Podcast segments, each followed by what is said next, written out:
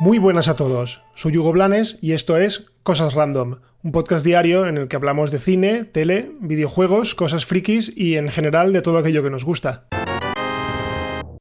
Empezamos con una confirmación y es que tras días y días de rumores se confirma que Sam Raimi dirigirá la segunda entrega de las aventuras del Doctor Strange.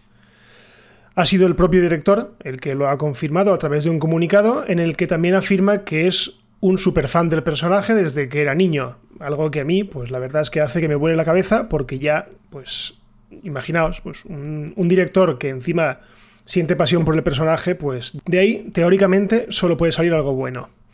Recordemos, para quien no lo sepa, que Sam Raimi fue el director de la primera trilogía de Spider-Man, aquella trilogía que podemos decir que abrieron el melón de la era moderna de las películas de superhéroes aunque para ser justos también diré que dirigió las dos primeras entregas de una manera maravillosa. Son películas que yo guardo en el recuerdo y que la dos, sobre todo, es que, otra vez lo digo, hizo que me volara la cabeza en el cine, pero que perpetró la atrocidad de Spider-Man 3 que según él fue por presiones de los jefazos de Sony. Pero bueno, sea como fuere, la tercera película de la saga de Tobey Maguire, la verdad es que es una mierda de película, como la copa de un pino, no hay por dónde cogerla y tiene trozos de, de dar vergüenza ajena.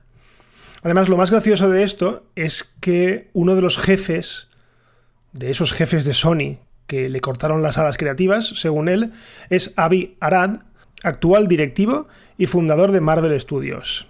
Así que veremos qué tal es el reencuentro con uno de esos que le cortaron la libertad creativa en la tercera entrega. Pero bueno, fuera bromas, sea como sea, siempre es una buena noticia que un friki como la copa de un pino, como Sam Raimi, se haga cargo de una peli de Marvel.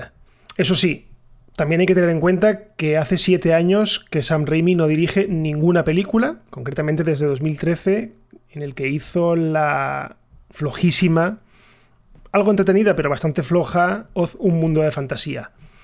Pero bueno, mm, sus bases son buenas, sus credenciales son buenas, y yo creo que eh, una película como la del Doctor Strange, pues le viene como anillo al dedo. Así que tiene mi visto bueno, no importa absolutamente nada, pero mi visto bueno lo tiene.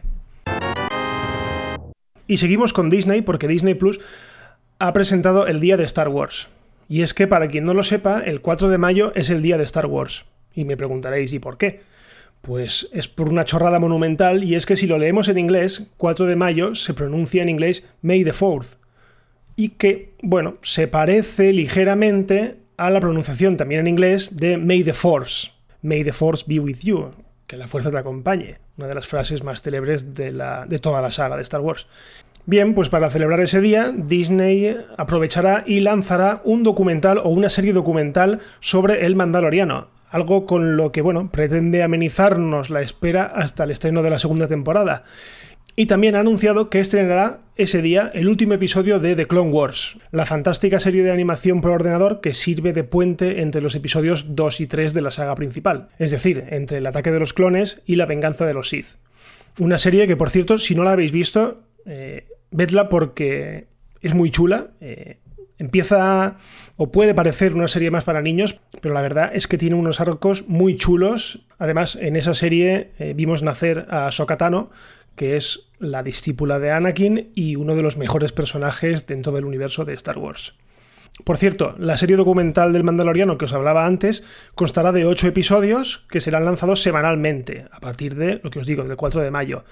En cada uno de ellos nos meteremos entre bambalinas de lo que puede considerarse ya como una de las series de la temporada y el principal valedor de Disney Plus para la gente de mediana edad o, de, o mayores directamente. Y como última noticia, os hablo de una de las primeras series de producción propia que lanzó Netflix allá por 2015 y que se llamaba Unbreakable Kimmy Smith. Esta serie contaba la historia de Kimmy y de sus hermanas que habían sido secuestradas por una secta eh, estaban en un búnker y cuando las liberan, pues deben de enfrentarse al mundo real. ¿Vale? Todo en un tono súper absurdo y súper, súper divertido. Tras cuatro temporadas, Netflix decidió cancelarla, le dio carpetazo y prometió que algún día haría un final digno y sería en forma de película. Bien, pues ayer mismo lo anunció Esa película llegará el día 12 de mayo en forma de aventura interactiva, un género con el que ya ha coqueteado Netflix en otras ocasiones, concretamente creo que fue con un episodio de Black Mirror, y es un formato en el que, en la medida de las posibilidades, pues es el espectador quien se encarga de elegir, mediante decisiones, el final de la película. Además, también se ha confirmado que contará con la participación del actor Daniel Radcliffe, conocido por interpretar a Harry Potter, aparte de evidentemente todo el elenco original de la serie. En fin, una excelente noticia para los fans de la serie y que además falta nada para que lo puedan ver.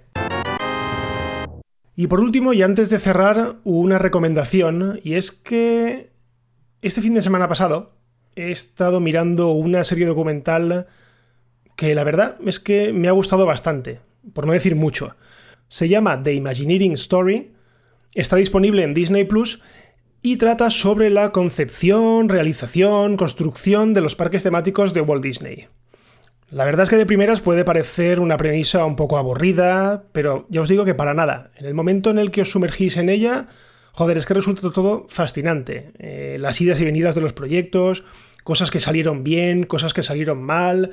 Por ejemplo, eh, Disneyland París, que en un principio se llamó Euro Disney y fue la gran apuesta de Michael Eisner, que por entonces era el CEO de la compañía, y que a la postre se demostró que, si bien no es un fracaso total, sí que las expectativas que tenían con ella, pues, o con él, pues la verdad es que se quedaron bastante por tierra.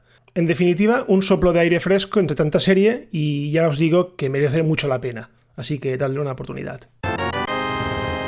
Y nada más, hasta aquí el episodio de hoy de Cosas Random. Recordad que todos los días estamos disponibles a partir de las 7 de la mañana, hora de España, y pues lo de siempre, pues si os gusta este podcast, pues por favor compartidlo, eh, decídselo a la gente, porque así pues ganamos en escuchas y eso ganamos en notoriedad. Y como estamos disponibles en todas las plataformas, pues ya sabéis, pues podéis dejar un comentario, una valoración, lo que sea. Si me queréis preguntar algo, pues os leo en Twitter en arroba Hugo Blanes. Así que, si nada pasa, pues nos escuchamos mañana. Adiós.